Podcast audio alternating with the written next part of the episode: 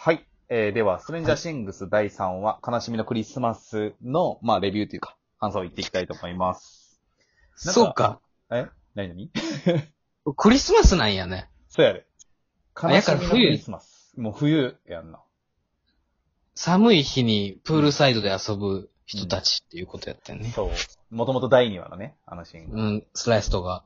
そう。確かになんかその、1話2話、さっきも言ってたんやけど、1話2話で、いろんなその登場人物紹介とか、これからこんなことが起きていくかもしれないよみたいなのを、ブワーっと紹介して、でもなんかこの第3話でもう物語が動いていくみたいなところに、いよいよ入っていくためのドラマ部分が始まったなっていう感じうがん。しましたね。第3話は結構なんかその感動したりとか、ハラハラドキドキもちょっと、2話までとはちょっと比じゃないところが、そうやね。その第1話と第2話は、あのーオープニングからうん。こう10分単位で驚く場面がたくさんあったけど、第3章は、うん。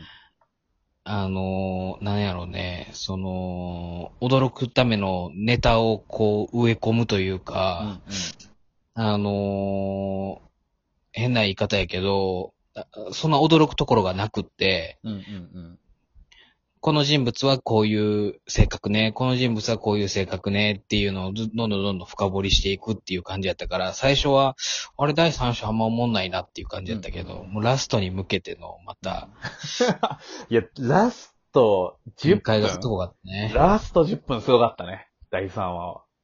うん。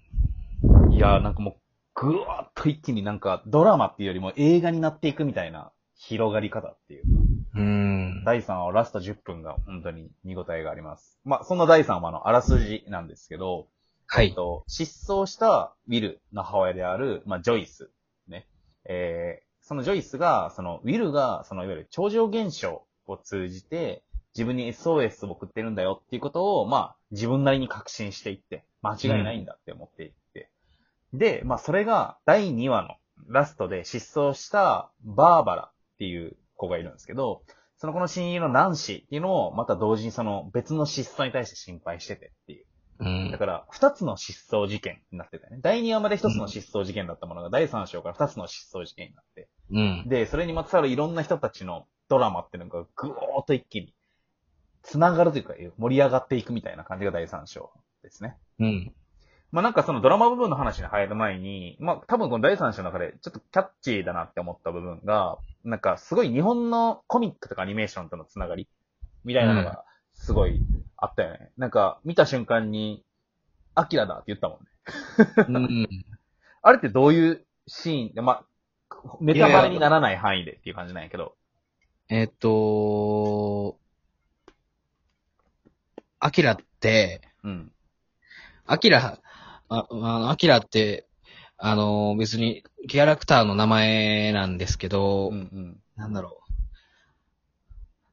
最初から出てくる物が物語の最初から出てくるキャラクターが、ああの、何々アキラくんっていうわけではなくって、まあ、アキラっていうのも象徴的な、まあ、タイ、あの、キャラクターの名前で、はいはい。まあ、主に、あの、金田っていうのと哲夫っていう二人がね、あのうんいるんですけど、うんまあ、その、ある事件に巻き込まれた哲夫が、あの、うちに秘めてた超能力っていうのを、こう、まあ、本当にストレンジャーシングスに似てるんですけど、まあ、研究所の人たちに見つかって、こう力をこう引き出されるっていう。うん。で、あの、自分が、あの、ひあのーこの部屋から、あのー逃げ、あのー出て家帰りたいのに、いや、もうちょっと研究させてくれっていう人たちに対して、なんだろう、力を、あのー動かして、あのー壁にぶつけたりとかして、手を、手、手で触らずとも。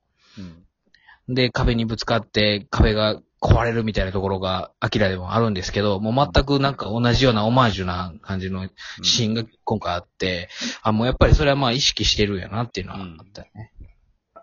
なんか、一つ抽象度が上がるんやけど、それってめっちゃ具体的なシーンとしてのオマージュやんか。うん。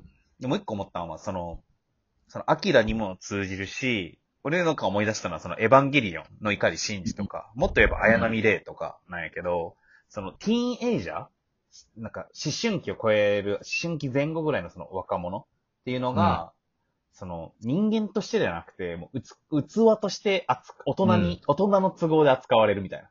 うん。人間として扱われないみたいなことが、すごく共通する、なんか、キャラクター像っていうか。うん。で、なんかさ、本当に思うけど、ここら辺って、すごく受けてるコンテンツでもあるわけやんか、日本のそのアニメーションとか。うん。エヴァンゲリオンはね。なんでそういうキャラクターに、その、じゅ特に10代って魅力を感じるんだなっていうのもすごい気になるよね。すごい難しいテーマやけど。うん。いや、それ難しいな。そう。なんであんなにエヴァの怒りし、だって俺だって最初のエヴァ見た時に、なんやこいつはって思ったもん。嫌いやわーって ずっと思ってたし。エヴァン、ゲリオンってどこにみんな、いや、これあかんって、その、うん。俺あんまエヴァンゲリオン見ないしね。でも見た方がいいよ。え、でもやっぱ、その、アキラと一緒で、通ずるキャラクターとしての、やっぱりテーマ性があるなってうんいうのは思うかな。なんかその、自我というかさ、やか、やから、あれでしょう。あのーその、じ、自我の芽生えっていうのを表現したいんじゃないかなと思って、それは、うん、あやっぱり、こう、生まれて、すぐにこうテレビを見たり、あの、YouTube を見たり、うん。あの、情報にこう溢れててですね、その、こうじ、その、自分が特に、あの、大変な動きをしなくとも、うん。まあ、食事が手に入ったりとか、うんまあ、あの、完全に受け身の生活をしていると、やっぱり、こう、生きる力っていうか、そういうのがどんどん弱くなっていく。で、それの象徴が怒り真珠みたいな感じで、で、まあ、過保護である父親に、こう、操られるんやけども、うんまあ、いろんな試練を、こう、くぐる中で、こう、自分で立ち上がるっていう、自分の力で立ち上がるっていう、そこら辺に、自分たちとシンパシーを感じるんじゃないかな、それは。なんかその、つまりさ、自分では何もできないというかさ、弱っちくて甘えてて、まだ男の子な状態というかさ、うん。みたいな主人公像を立てて、で、実はその対になっている人間っていうのが、すごくその悲劇的な、大人の都合で器にされてるキャラクターがいてっていうのが全く構図が同じだな一緒やね、それな。そう。光信じた綾波レイなわけやんかあれの見れやん。で、今回のドラマだったら主人公の、えっ、と、男の子と、えっ、と、イレブンなわけやんか。うん。、で、それにまたす近いなと思ったら、天気の子もすごい近いなと思うよね。はいはいはいはい。そう。その、主人公が何にもできない、ただうんわがままを言った思春期の男の子で、でも、実はすごく悲劇的な境遇を持ってるヒロインの女の子と、みたいな、うん。っていう。なんか全部構図というか、キャラクター配置は一緒だなって思うよね。生み出してるドラマの感じも。うんなんかその辺とかは、またまた時間をとってテーマとして話していきたいですね。はい。で、あと別で、まあ、やっぱ今回見てていろいろ言ってたのが、その、多分普通の人が見てたらやっぱさ、前半ってさ、地味に感じるやん。第三章って。だいぶ地味やったね、ほんま。そう。でもさ、見ててさ、やっぱ俺 俺も言ってたのは、いやー、上手だなとか、うわめっちゃいいな、みたいな。その、うん演出力、そのキャラクターを縦に掘っていくみたいな。う人ん。キャラクターが人間になっていくみたいな演出が光るシーンがあったけど、なんか好きなシーンとかありました？そのキャラクターを見せていくみたいなところで。好きなシーン。うん好きなシーン。というか、うん。なんやろね。明らかに、あの、んなんやろ。伏線というか、うんうん。あのー狙ってやってるんやろなって思ったんが、うんまあその、えっ、と、主人公のお姉ちゃんが、うんまあ、プールサイドで遊んで帰ってきて夜中に、で、まあお母さんに咎められるんですけど、うんうん。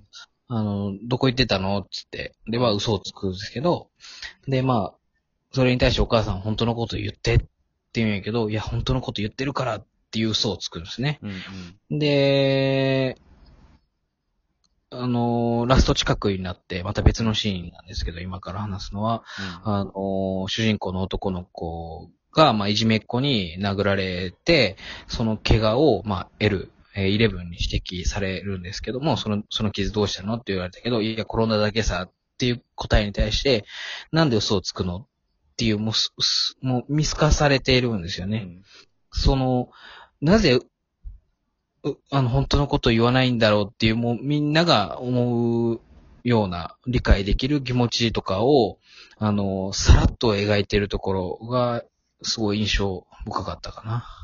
逆に、あの、派手なシーンがうん。多くなかったからこそ、逆にそういう地味なシーンがすごい光って見えたって感じかな。うん。なんか、その、秘密っていうものを、全キャラクターに持たせていくというか。うん、うまいな、それ、ほんまに。そうだって、登場するキャラクターがそれぞれ主要キャラクターたちがさ、その秘密に迫っていくわけやん。もっと地味なところで言うとさ、しあの、うん刑事いるやんか、おじさんの。うん、うん。は、その、もっとこの街を包んでいる何らかの秘密があるんじゃないのかっていう、その秘密に対する疑いみたいなものを持って、どんどんその秘密に迫っていこうとするみたいな感じなわけよね。